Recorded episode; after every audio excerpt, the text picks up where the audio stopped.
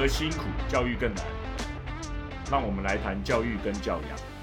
欢迎收听教养这件事情。今天我们来给解放各位家长跟同学，呃，很高兴我们这个呃节目有这么多人的在关注。今天还是一样，请到我们英文老师杨洋老师。哎，大家好，我是杨老师。好，今天也请到另外一位同学，我们请杨洋老师介绍一下。哎，大家好，这是我的学生叫念成，念成跟大家打招呼。Hello，Hello，哎，念成好，那个我一直很想要访问念成，祥很久了，因为他其实是一个呃我在网络上一直聊天的对象，我我在我们那个镇林也常常一直看到他，真的哦呃印象很深刻。大家大家他还有一群朋友，对对对对，大家可能不知道，我们很多集前有讲过，我们当初哎，我在网络上写的文章讲到，我当初在镇林第一个高一英文班只有五个学生，对哎，五分之一来了，五分之一来了，就是从老师那个刚开始，老师你一定要讲的这么明白。刚开始对不对对？吧？就从那个最大间教室，然后只坐五个，那个超大的教室，然后我走进去只有五个人，我想说，嗯，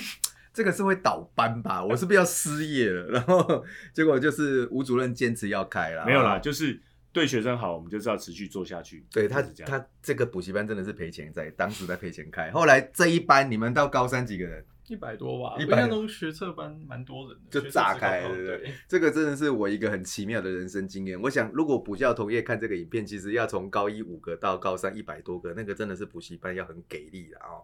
好，来来来，我们来讨论一下念成哦。各位爸爸妈妈，这个念成的经历非常的有趣哦。他是一个比较非典型的学生，就是说我最近在网络上，我比较关注学生的创伤哦，就是像我们这一代人都很多学习创伤嘛，对对不对？只是说现在其实孩子们他们面临到的压力跟我们那个时候又不一样，不太一样，对对对。那心理素质因为在家庭背景真的不同，然后科技又这么进步，而且社会上又不像以前这么的、嗯呃这么的能够容忍大家的情况之下，其实孩子的容忍力也跟着会 下降许对，我觉得那个社会越开放，可是家长在那个教养选择上是越来越像那种 比较高压的方式在集中。那这个真的是要跟大家讨论一下。要沟通啦对，对其实还是强调，就是说我们这个节目还是一直要强调，就是说我们给很多的解方，给很多的案例，真的是希望很多家长跟同学，我们真的要找到呃彼此之间，就是家长跟学生你们彼此之间到底是怎么样比较好？对，然后还有到底矛盾点在什么地方？好，来念成来喽，我们要动手喽，好 开始解剖。来，那个你的国小生活可以跟我们大家分享一下，你国小是一个什么样的生活样态？国小生活就是我们家不怎么。就是逼小孩，就是我们家抱持的就是那种快乐快乐生活，就是可能回到家，可能小学四年级前每天回到家就是看电视啊，看什么海绵宝宝，或是就是各种哦就是没营养卡通啊，看到晚上大概十点再去睡觉这样。真的假的？就就是不用上安亲班、啊，电视儿童，真的对我是标准的电视儿童。真的哦、这一点倒是有点意外，因为现在我接触到网络上的比较不能够分享的案例，他们其实都是小时候被过度的高压、过度的塞，然后他呃等到国中发现这个小朋友好像有点状况的时候，其实就已经有点爸妈有点会来不及处理。那你是国小这样看电视的生活到什么时候？大概到小四还小五之后，然后我爸就说：“你英文是不是有点差、啊？那去补个英文啊。”就是一开始好像就是先去补那种楼下安静班 OK，那种一对一的外事。OK OK，啊我当时上课就带了一支那个录音笔，然后我上课都在玩录音笔，我根本没听老师讲什么。结果别人那个，因为我妈真的受不了，因为她觉得真没学到东西，她就把我抓下去问那个外事，反正就外事跟那个他们的工作人员，然后说啊，你们确认一下你们到底教了什么？我只是什么都没学到。然后他们就就问说什么什么 What color do you like 什么，然后我就下意识的反应就哦 yes yes，然后。他们所有人就错愕看着我，然后说：“哦、no no no no no no。”然后自从那一天之后，我就再也没去过那个地方。哎、我跟你讲哦，就是 呃。我很讶异。哦，我跟你讲哈，来，呃，各位在看影片的爸妈，那个呃，全美安亲班真的有很多把小朋友训练的非常非常的好。其实我觉得这个是在于，就是我们大人面送小孩子去上一个课程之前，我们的呃老师、学生跟家长三方有没有形成一个合作员模式？对，那任何一方出问题，其实小朋友就容易陷入这个情况。那你看来是你造成的，对不对？呃，对啊，我就没在听，就不知道在干嘛，就没有动。你当时没有动力，你现在回想想得出原因吗？没有动力的原因，就是生活过太爽，呃就是你生活过得很愉快，所以去到那边上一个课要去学东西这件事是就是比较会很有难度的。排斥。排斥那个排斥感是来自于你不喜欢呢，还是说纯粹就是我想要玩？我觉得比较比较大的排斥感是因为就是从小接受都是中文或是台语的教育然后你突然把把我拉到一个全英文的地方，其实就是会陌生。对于小朋友来讲，你会觉得就是会很紧张，然后这个紧张其实一直以来都没有消失。所以这个紧张你都没有跟大人讲过，对不对？呃，应该是讲不出口啦。就是小朋友的话，其实蛮多情绪，第一个是讲不出，第二个就是他不太会表达。我我昨天在跟一个出版社的总编辑在谈书的时候，我们就有聊到一一句话，我们大家其实是蛮蛮认同，就是各位爸妈，我想跟大家分享是说，现在的小朋友有个特色，他们的情绪的感受能力远远大过他的情绪表达能力，他们像是一个进水量很大、出水量很小的水库。然后都累积在心里累积在心里。然后其实他像国小可能就会有这样子心理上的反应，但是他的表达能力或受的训练不足以让他去表达他的情绪，他就变成是这种学习的障碍。他接受资讯很多，对对，嗯他他就所以其实当小孩子不想学的时候，其实比较需如果那时候有人跟你一直把这个感觉慢慢弹出来，会不会好很好很多？你这样回想，你觉得是跟个性有关还是？个性占了一大部分的比例，就是我自己小时候就比较内向一点，我觉得啦，就是小时候比较不太敢把话讲出来。OK，对对对，哦，对，就是要把那个感觉说出来。可是你妈妈没有在这件事情上严厉的斥责或逼迫过你，对不对？对啊，就是她对于学东西或什么，她觉得就是国小生就是开心玩就好了，那不要有什么课业压力。应该说到国中之后，你就课业压力很重，那你就国小尽量玩。我我跟你讲，就是目前在线上跟我接触的家长啊，其实我都很小心在跟他讲这件事，就是说我不想要把他弄得好像你的小孩就要疯狂出去玩，但是就是我希望把他们从那种疯狂塞东西的课程稍微拉出来一点点，嗯就是你要帮你的小孩留一点心理的底，因为他上国中。跟高中这两段，其实他的那个压力是非常大的，而且我常劝家长，就是不要在分数跟亲情之间选择分数。就是像你的案例跟昨上个礼拜那个依婷的案例，就是一个非常好的一个经验哦。那请问你什么时候人生第一次感受到课业压力？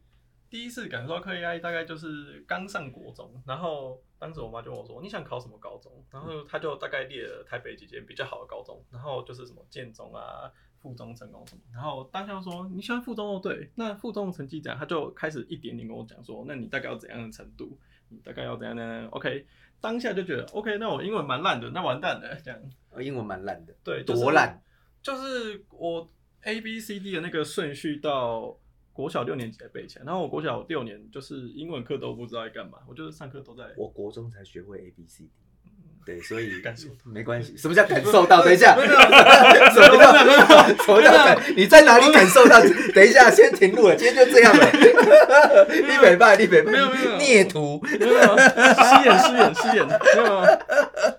没有好了，来继续来，失言失言。没有，其实也这样也好了，也要让家长知道，就是说，其实杨洋老师跟同跟同学之间是很，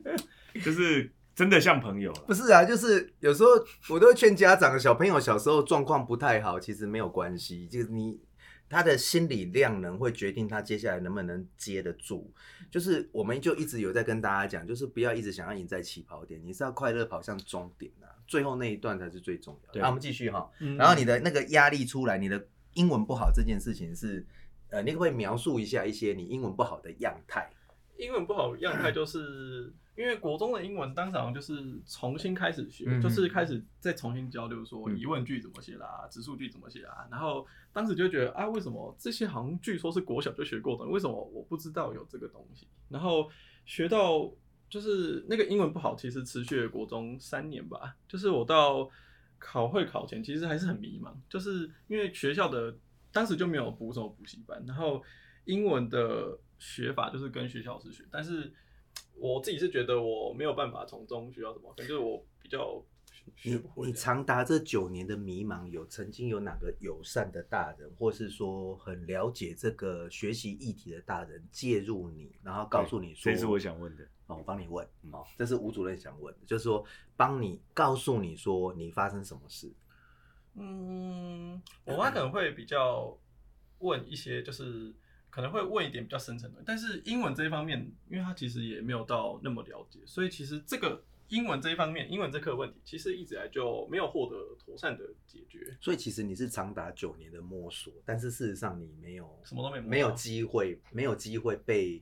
拉一把。对，就是都没有 没有获得到我想要的东西，或是就是我一直以来就是都不知道在学什么。你知道这个是我跟吴主任两个人一直看到的一个现象，就是说我们是一个教育资源非常丰富的一个社会环境，可是事实上我们的资源没有办法透过正确的模式或管道正确的管道，对然后给到传达传传达给学生，对传达给学生，所以变成是好像很多的教育机构、很多的课程，可是小朋友感觉就是在学习上有点营养不良的状况。所以这个 刚刚在会前访谈他的时候，我就有注意到这件事情，然后想要今天抬出来给家长看，是说。呃，有时候我们大人，尤其是我们台湾的社会，有时候很容易去呃指责自己的小孩不认真。嗯那个不认真，其实有时候不是他的原因，是他的结果，是什么东西、什么样的环境因子导致他变得不认真这件事情，是要反过来看的。比如说那时候你上课一定是很不想上，对不对？国中可能会认真，应该说国中就是真的有认真上，但是我不知道为什么最后会考考出来其实还是不太好。嗯哼。对，就是，嗯，虽然国中的认真跟国小的差异是，国中认真是知道有个考试在的，知道有个考试在，至少会专心听课，也会嗯认真抄笔记。嗯但是抄完之后有没有成效？可能学校断考 maybe 是有成效，但是会会考就其实就真的不怎么好。你会考是 B 加加嘛？对对，英文 B 加加，但是最后就是蒙上了松山这样。哦，OK，好，我们再重新整理一遍。所以你的国小是因为没有考试的压力，然后你状况也是就是懵懵懂懂，所以然后因为课你抓不到他的点，所以你就没有想要念，对不对？对啊，就所以那个没有想要念，其实不见得是你先发动的，可能是课程导致你不想念，呃也有可能，啊对对也有可能另外一部分就是我真的就比较皮。对就比较皮啊，就又很懒这样。OK OK，对好，那国中考完 B 加加，家里有给你有骂你吗？或者是有让你有创伤，或是让你觉得说你这一科这辈子没希望吗？不会啊，啊，我们家就是抱持了哦，你比较啊，其他科还行嘛，那那就去填个，就依分数往下填啊，啊，就最后就填到一个不错真的。我超我超希望我的学生家长都这个路线，因为会好带很多啊。因为你知道，我我举个例哦，一个 B 加加的学生来是这个样子，对不对？对，哎，另外一个 B 加加，假设妈妈照三摊骂，爸爸照三摊羞辱，他可能对嗯哎，你收到这种怎么办？这种会很，因为会夹杂的，就是说家长他可能他过去的经验，然后他一直要强压他的东西给这个孩子，可是孩子的个性如果跟他的跟他的心理素质没有很好的话，其实有些小孩子会只会做表面就心理素质没有很好，可以精确的讲一下。呃心理素质没有很好，就是说其实他也是第一次接触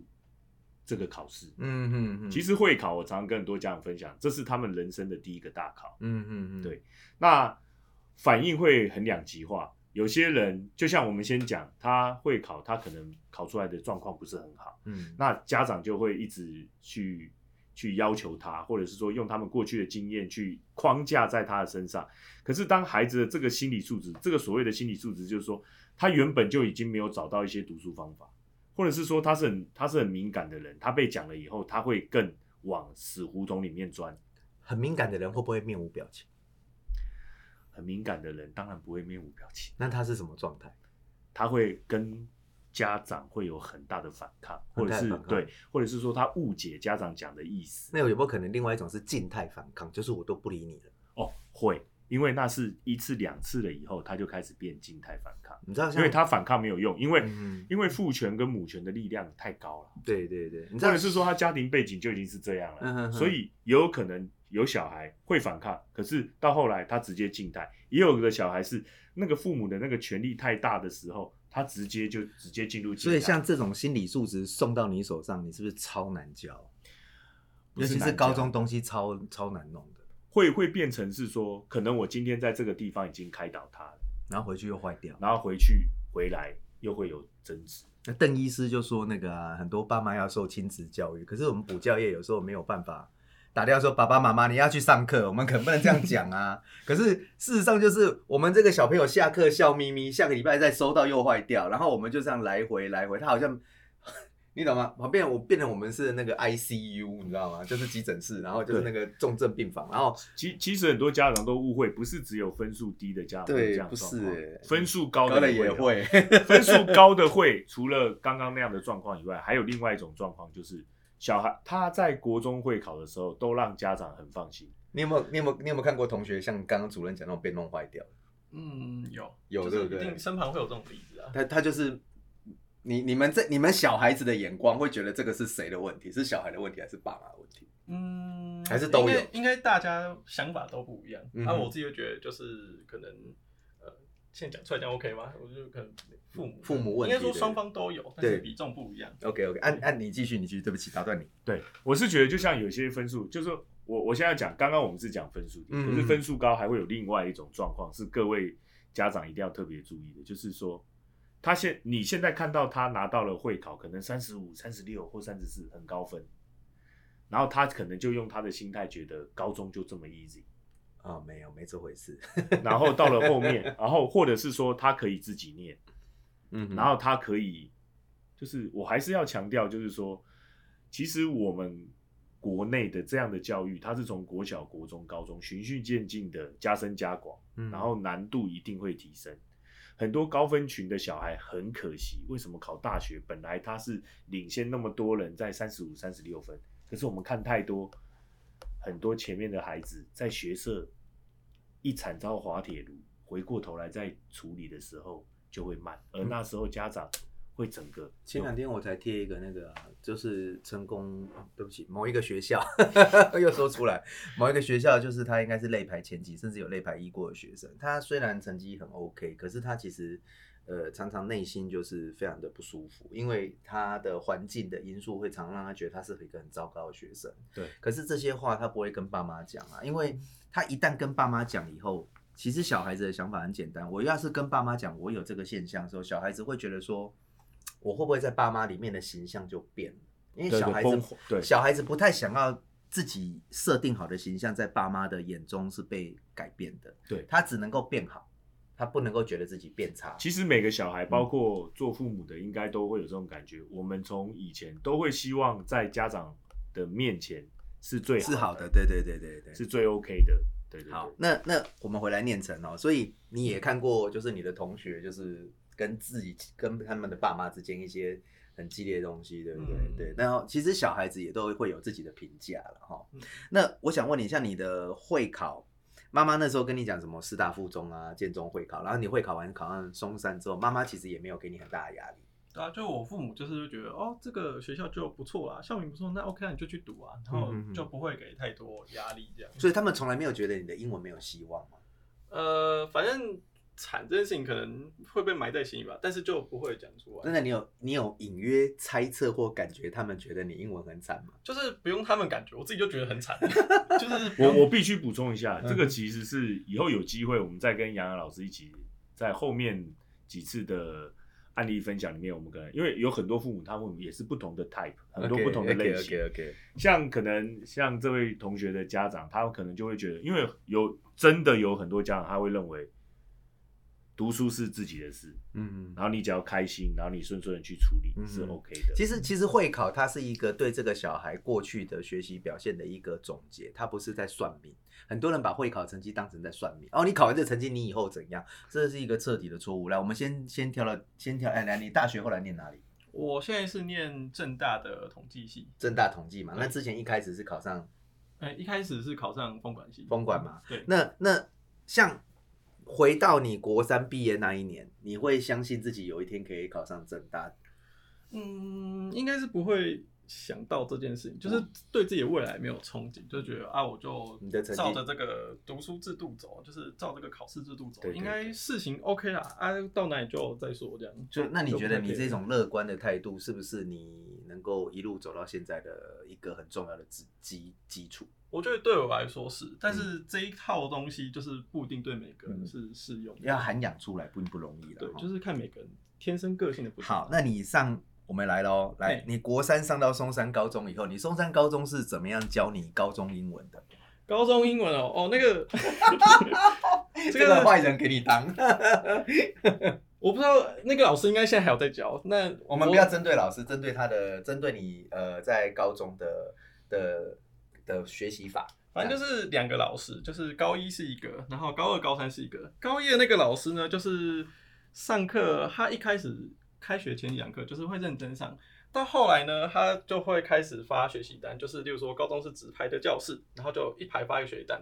然后呢就一上课学习单发去，叫我们自己排讨论。然后呢，那位老师呢，可能上课就开始看英文小说，看到下课为止。哎，我没有，我没有想到这一趴。好，然后或者是或者是他上课就直接在讲台上这样子睡觉，就直接这样睡。他睡了大概二三十分钟，真的。对，然后下课之后就会请英文小师把那个单子学习单收回来，然后收回来之后呢，就没有然后就没有下文，然后考试就是因为英。就是高中的那种英文段考就是很难，所以他也没有特别讲什么，就是他可能平常就照课本这样念过去，念完之后然后考试这样。这一趴你没有跟我讲过，我实在太讶异了。好，那我想知道一下，那那他是发单字书叫你自己背吗？呃，就考试啊，啊你考试会写啊，这样子啊，就是你考试要会写，不是你会写，是你要会写。这单字书要背。呃，高中英文通常学校老师一贯的政策都是叫你背单字书，不背单字书老师蛮少的。那杂志嘞？哦，杂志也要念啊，杂志就是一年比一年难，然后难到就是就是你会觉得啊，干嘛念这东西？啊，又很无聊。有教吗？杂志有教？不会啊，杂志不会教，就是你问到重点，就是杂志不会教，就是全部自己念，然后每周好像一二，哎，还礼拜二，就是早上会晨考。可是你你刚刚这样讲起来，他连课本都没教，他就念过去而已，啊，念过去算教，有念过去，有念过去就算教啊，那没关系。那在你当时小小的心灵里，有曾经狐疑过这样的制度合理吗？我当然是觉得不合理啊。那你同学放弃，因为这样放弃的人多吗？蛮多的，因为就是他上课，他那种就是属于就是自主学习型的老师，不要讲慢，就是自主学习型的老师，所以他就是希望你就是能够自己学习，然后上课他其实就不怎么管，所以上课就是吃便当、打玩手机。自主学习是我上课上完以后，你回家额外去学，不是我上课不教，然后让你自己学，这是两个不同的定义。就是他的自主学习就是。上课就不教那种。OK，对，这这个很嗨。然后，那你当时没有担心你的高中英文吗？哦，因为高中之后就就是开始补杨洋老师了。啊，OK。哦，这时候要来配回来就对了。没有没有，对对对，所以上课就是如果他这有点，是不需要这样，没有不需要不需要。对对对，我们是探讨问题，我的伤害已经造成了。没有没有特没有特意转化，就是上课就是就是。你高一第一次段考几分？哎，好问题耶，应该就是六十出头，因为那种画卡那种题目基本上出超级难的，那个就是你没有接受过正统的那种考试，就是正统学校标准那种考试训练，就是因为学校都是考那种课本上那种挖空挖很奇怪的东西，你没有遇过几次那种，你真的不会知道怎么写。美国人来台湾写也不会写，所以这不不是你的问题。那你觉得呃，一直疯狂背单词书那个考试有没有用？完全没用啊，因为我以前国中就是背单字书啊，啊背一背，我到最后会考还是不知道干嘛。那你怎么看待？身为一个已经上大学的学生啊，然后你怎么看待这个现在大环境一零八课纲阅读素养下，还是疯狂的以单字文法为核心的课程？因为很多人在疯狂塞文法，疯狂塞单字。那你觉得这两种人他们在高中这一条路会走得好吗？我觉得不好吧，就是如果你可以在学测考，那未来其实。你在看，例如说大学原文书的时候，你一直用那些文法什么，你没有培养那个阅读的那种感觉的话，我觉得你原文书还是会看不懂。对 OK，所以你上高中后来英文月考有考好一点吗？有啊，就是后来就是一开始可能会很认真念课本什么，念到后来发现说，就是如果你阅读有起来的话，对对，那课本的话，其实你大概稍微瞄过去，啊，你考试基本上就会比以前高很多。然后高很多，那你在我的课程里面，我做的训练是什么？就是阅读，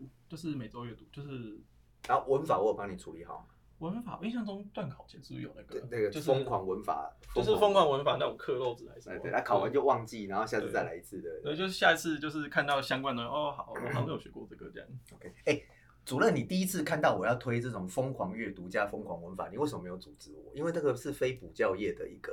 补教业没人开这种课，哎，你是为什么不组织我？哎，其实。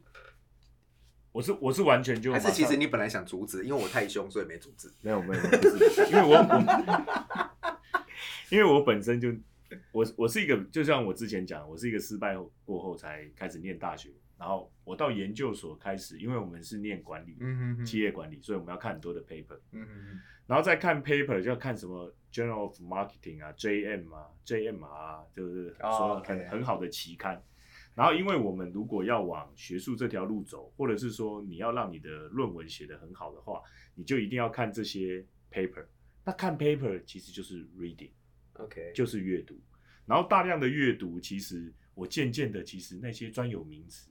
那些企业气管的专有名词我都会。所以如果万一不幸我在开课前，你那时候还没有开始读 paper 的人生，其实你也可能对我的课程产生狐疑，像一般家长那样，我我觉得会有，会有吗？这个东西是因为我进了研究所，我看到像我在台科大，或者是我后来去博班在台大，我看到大家都是 reading，嗯嗯嗯嗯，而且而且你你你走你走教职，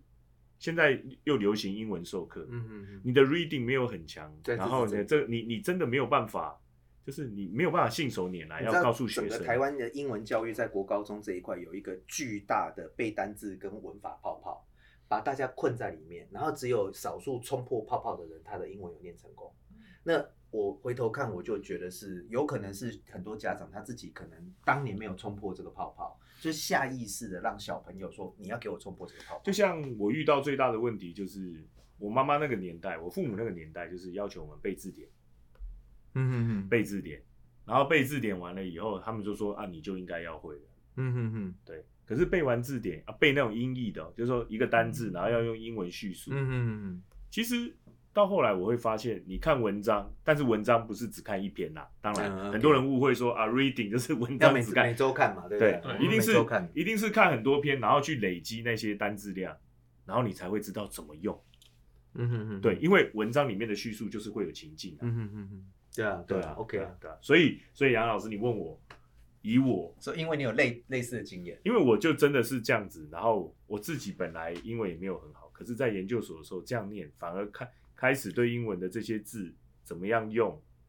哎，我就觉得这个方式不错哎。我早一点遇到的话，我要出国可以找你代课，对不对？你听我讲，这应该是你第一次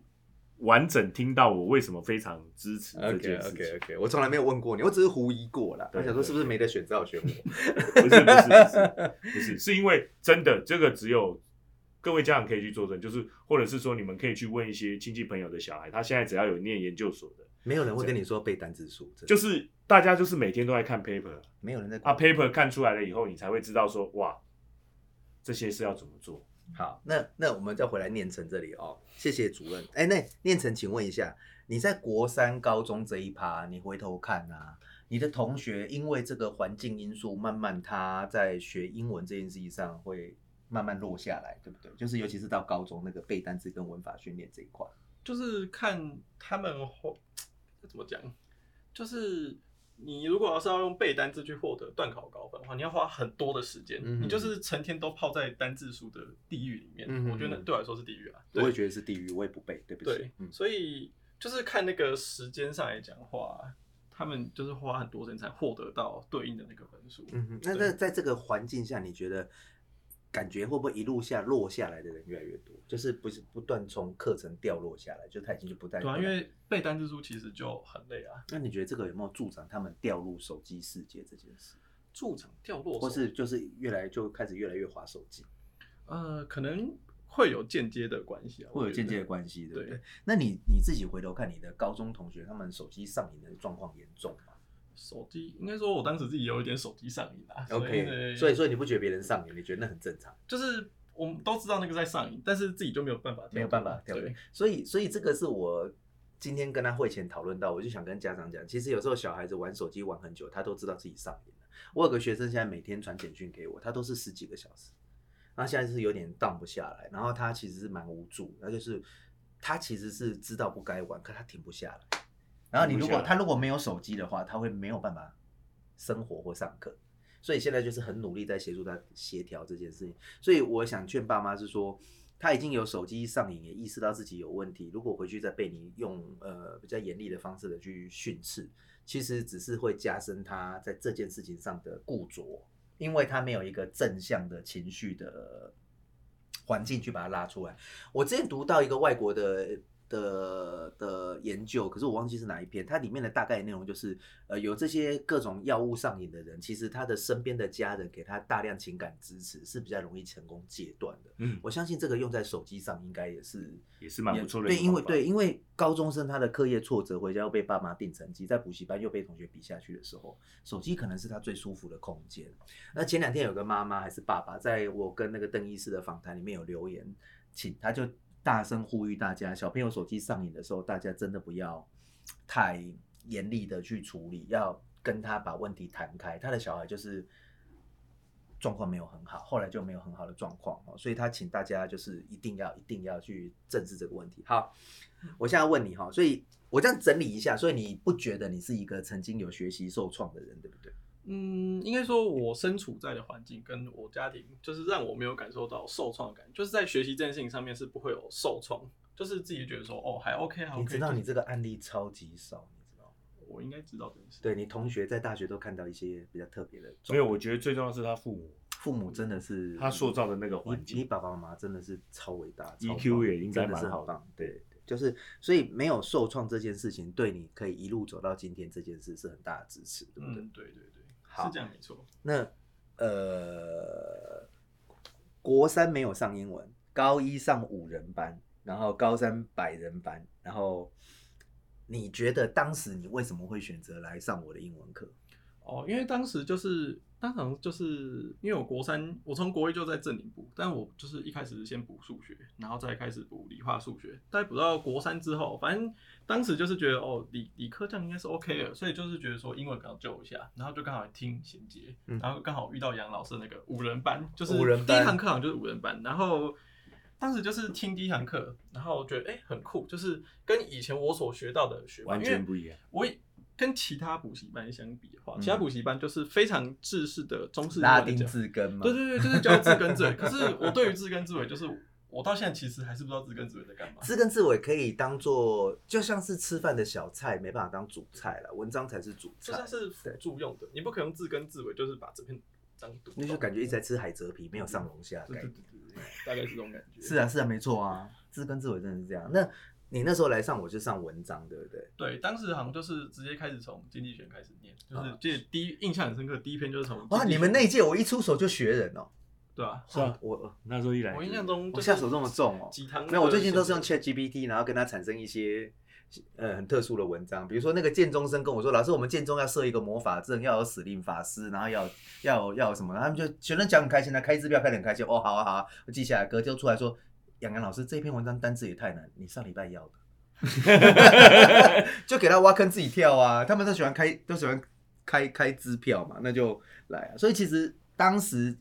那个课程引发你的兴趣，才是你觉得最后你有念起来的关键，对不对？对，我觉得有动力比什么都还重要，就是动力跟压力比，动力一定大。京剧真的，我都在跟爸爸妈妈讲一样的话，来，就是然后导导正出他正确的动力，学习动力，他没有兴趣，我们再怎么会教都不会成功的。就是养成出好的学习习惯。其实有时候一个小孩子，爸妈送来，我其实都不会急着逼他成绩，我会先跟他沟通，先把他，就像我今天跟你开会一样，心理素质，我们先把你的过往经历先整理先调整然后先看看你的内在是什么状态。那像你这种，就是我们捡到就是爽死了，就太好带了。然后有时候带到一些就是哦，你有一些比较呃不舒服的经历，那我们就是跟班导师、班主任或是爸妈，我们合作一下，先告诉你说这可是人生的一个过程，那我们慢慢去调整它，然后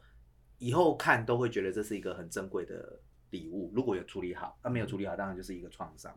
那好咯，来咯，嗯你人生最黑暗的时刻是什么时候？最黑暗的时刻大概就是国小吧，国小大概发生什么事？大概就是因为其实我国小就性格其实就有点偏差，就那种比较爱跟别人吵架，然后就我是、真的看不出来耶，就是那时候就是比较爱吵架蛮架，讶异听到。对呀、对，就是比较爱吵架一点，所以就当时就是跟别人会在，因为当时就有脸书，就是那时候就开始网络是比战比较，对对，就是在网络上会有那种贴文互骂，哦，就是好复古哦，现在听起来好复古哦，就贴文互骂，就是互骂，然后就是会那种指名道姓，或是间接指名道姓。哦，所以那时候你有被人家这样子欺负过，哎，虽然说我自己好像也干过这样的事情，啊所以有一部分是我自己的问题啊，所以那时候就是会有这种隔空的一些网络上同台的交叫火交火，然后那时候觉得其实心情是不愉快的。对对对，那那时候的不愉快有影响到你的课业或什么事情吗？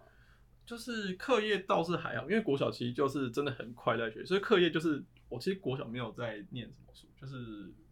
国小成就蛮差的啊，就是影响到比较大的部分，我觉得应该就是心情或是人际人际关系这一方面，我觉得当时是受到比较大的。那你怎么？看待快乐赢啊赢啊？是，你怎么看待赢在起跑点这句话？赢在起跑点哦，国小就疯狂的补习这一种，我觉得就是赢在起跑点哦，怎么讲？如果你有小孩，你会让他国小就如果是如果我有小孩，我会就是采取跟我爸妈一样的方式，就是让他先快乐学习。嗯哼对，因为我觉得赢在起跑点，那是外就是家长或是外面人给的一些想法。我觉得小孩要有自己自己的想法，自己什么东西都要要像你这样，对不对？要有自己嗯我的想法。不不敢说，敢说。好啊，那我想问一下，你的学测作文大概考几分啊？学测做好像是就是学测，其实当时就是自己有一些状况，所以就大概十十二点多吧，十二点五吧，还是十三而已 OK 就没有到很多。没有很多，那时候你是就是心情很不好。对，就是当时是心情比较不好。对对对。后来在职考的时候，你的学哦测，你的职考英文考几分然后？只考是八十六点五，呃，八十六点五是全国前五 percent，超级高。那作文呢？作文好像是十五点五还是十六点五，我印象中我好像十六点五吧。我记得我去查，我去贴一下好了。我记得哎，我把你的 case 贴出来啊。就是在那个对话记录里面，哦我有我有印象我想起来，我想起来。所以你现在回头看哈，从一个英文全国前五 percent、六 percent 的学生，回头追溯到你国小上外师英文都听不懂，然后一年级你觉得你真正能够从那个国小一路爬到今天这个位置的原因是什么？我觉得主要是因为自己知道要什么东西，然后还有接受到正确的环境。我觉得自己想要做跟正确的环境就是两个重要的关键，哼哼就是缺一不可。缺一不可哈。对，那如果有一天有时光机，可以让你搭时光机回到你人生最沮丧、最黑暗，不管是学测前或是国小，跟自己说一句话，你想跟自己说什么？就是